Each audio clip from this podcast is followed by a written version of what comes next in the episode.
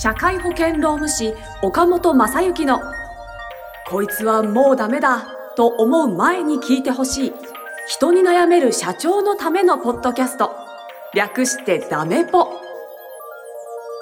この番組は企業経営の中で必ず訪れる労務の悩みについて社会保険労務士の岡本正幸先生が具体例なども交えながらコミュニケーションと労務の視点で解決策への考え方をお伝えしていく番組です。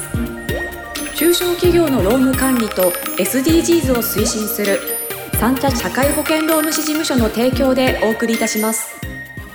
はい、今週も始まりました社会保険労務士岡本正幸のダメポ第10回です、えーナビゲーターのトーマス J トーマスです。岡本先生よろしくお願いいたします。よろしくお願いしますはい、今日はダメポにしました。はい全部言うとね、はい噛むかもしれないですしね、ちょっと短めに言ってみました。ダメポ。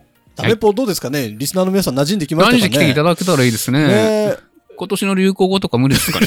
ここまで狙いますか？いや、でも思っていたら案外いけるかもしれないですあか、そうですか。ちょっと皆さん入らせてください流行語大賞に僕が出てしまったら。ら。いいっすね。はい。それだけみんなに聞いてほしいですよね。そうですね。たくさんのはい。ダメポンみたうんいなね。ちょっと周りの社長さんだったりとか、えー経営者の方にですね、このダメポ宣伝してほしいんですよ。そうですね。ねはい。ぜひぜひこ。の番組の概要欄に岡本先生の LINE 公式アカウントの URL が載ってますので、まずは皆さんそこ登録していただいて、で、その LINE 公式アカウントを周りの方にちょっと宣伝してください。ぜひ。はい。そうするとそこからですね、あの、聞けますから、このポッドキャストが。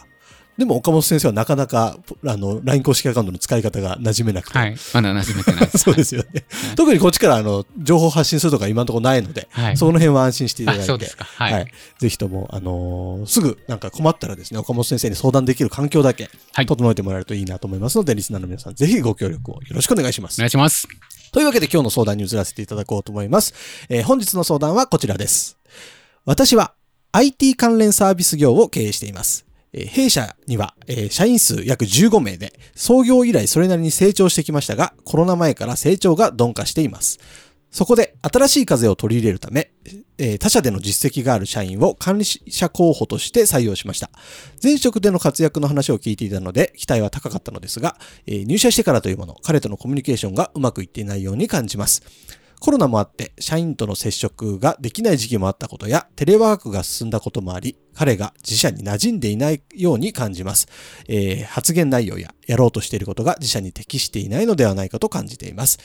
えー業界に適応できていない様子で、えー成果を出すのは難しいのではないかと思い始めてしまいました。もちろん彼自身も期待に応えるために日々努力をしていることは分かっています。しかし、もし成果が出なければ彼を見切らなければならない時期に来ているのかもしれません。この状況でどうすればいいかアドバイスをいただきたいと思います。ということです。はい。こんな感じです。そうですね。なるほど。こういうお話もね、やはり人に対してのお悩みは尽きないですね。なるほどね。なるなかなかやっぱこう期待して雇った方でうまくいかないってのも多いんですかね。多いですね。あそうなんですねうんまあ、あの、期待通りに働いていただける、最初から働いていただける方の方が多分少ないんですよね。ああ、そうか、なるほどね。うん期待がある分、ね、ご本人もちょっとこうやりにくい部分もあったりするかもしれない。そうです。ね。そう思います。なるほどね。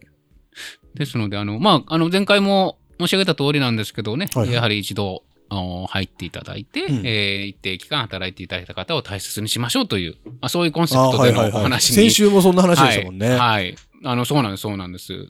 やはりね、やはり、あの、人手不足の中でということがね、ねありますのでせっかく優。秀な方を雇えたわけですからね。はい、そうですね、うんうんということなんで、まあ、じゃあ、じゃあどうしたらいいんだと、早く教えろというふうに 思っていらっしゃる方もおられるかと思いますので、はい。そこはですね、ちょっとどうなのかなというふうにも。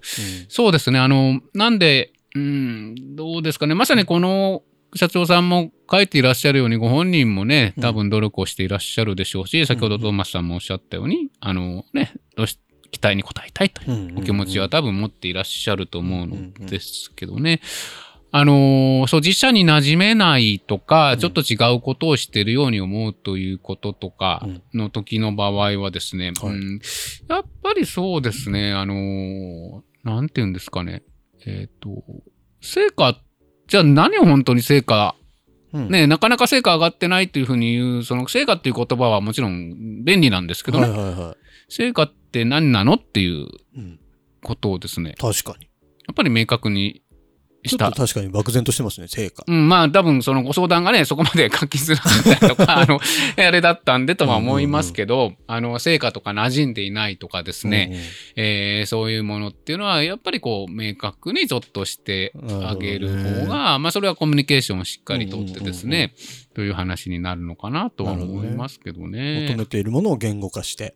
そうですね。うん、だからそれをこうきちんとどう伝わっているんだろうな、みたいなことをする必要あるのかなと思いますし、あとはその、やっぱりその、15名様ぐらい、まあ20名様ぐらいの会社さんでね、うん。えーっと、まあ馴染む馴染まないって当然ありますよね。組織の雰囲気とかありますので、あのー一度もしかすると、その、なんていうんですかね、やっぱり中に入ってる人っていうのは、うん。あの、いや、うちの会社ってどんな雰囲気なんだっていうのが、こう、分かりづらかったりとか、はいはいはい。あの、逆に言うと、整理しにくかったりとうんうんか、まあそれはいい面も悪い面も含めてですけど、はい。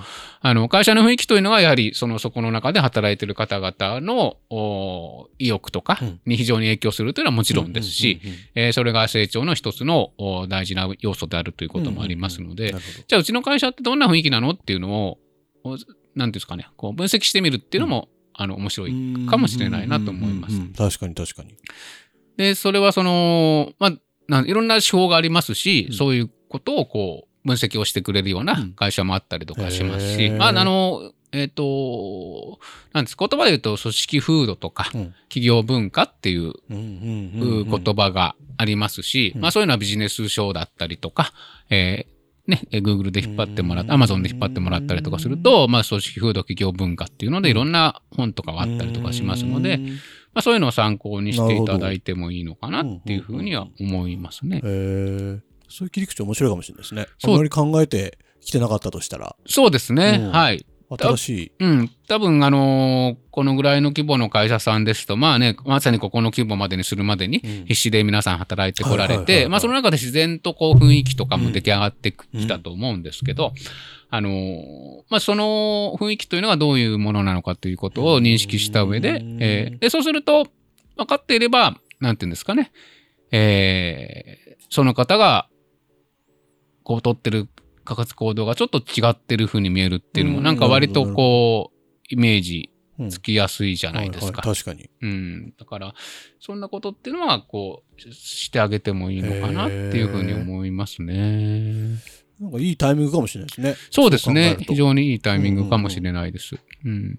なるほど。だから、まあ、雰囲気ですよね。なんか非常に、あの、まあ、例えばですけど、非常にはちゃめか、はちゃめちゃに明るい雰囲気なのか、えーあるいはこう、きちん、なんかこう、非常に真面目はいな。雰囲気なのかとかっていう部分で、えーまあそういう違いがあったりとかするじゃないですか。で、あのー自分たちは真面目な雰囲気の中にはちゃめちゃな行動をとってる人がいると、まあ確かちょにね。っとね、えーなんかちょっと合ってないなとかっていう話になるかもしれませんので、あのー自分の会社ってどんな雰囲気があるんだろうなとか。確かに。なんかそういうもんだと思って多分仕事しちゃうじゃないですか、毎日。はい。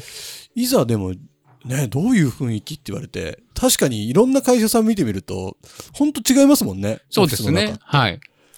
自社がどうなのかを考える。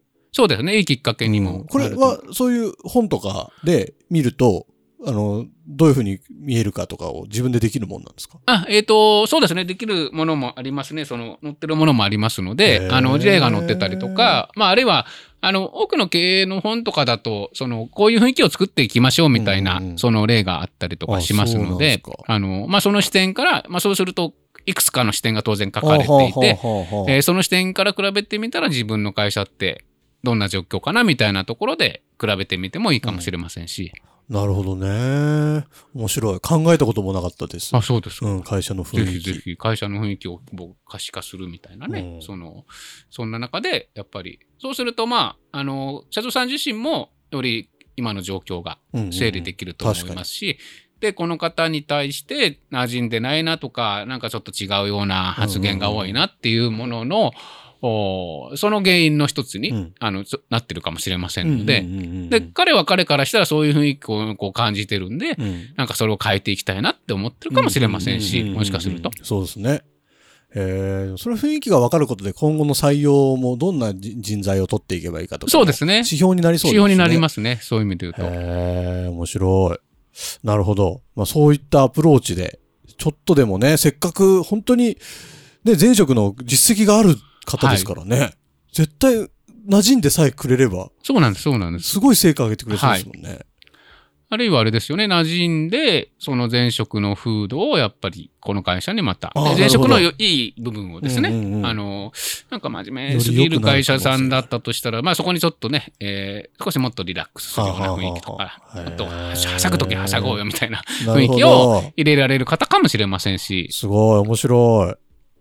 もう、このスタッフさんの見切り云々とかではなくて、う組織のそうですね。そのもの自体をちょっとはい。見直すタイミングが来ているとそうですねいう可。能性がすごく感じられましたね。はい。そういう、まあ、スタッフの方の、こう、課題を強く描いたというのは、思い浮かんだというのは、もしかすると今おっしゃったように、そういう組織を見直すタイミングだよっていう経営の神様が、この社長さんに伝えてるかもしれない。なるほど。そういうことかもしれないですね。先生、いいこと言いますね。はい。ちょっとこのなんか、切り、違う、思ってたのと違う切り口で回答していただけると、すごいなんかスッキリしますね。あ、そうですか。うんはい。この方もスッキリしていただいてるといいんですね。今ね。ですね。はい。何言ってんだよみたいな思われてるんですけどね。まあ、そしたらまたご連絡ください。あの、もうそういう、何言ってんだよにしても何にしても、もっとこういうところ聞きたいとか、もうちょっとそういうことじゃなくて、みたいなのも全部ですね、あの、LINE 公式アカウントからメッセージを送っていただけましたらですね、番組の方で取り上げさせていただきますので、ぜひ皆様、えー概要欄にある岡本先生の LINE 公式アカウント登録していただいて、コミュニケーション取っていきましょう。僕たちも。はいよろしくお願いします。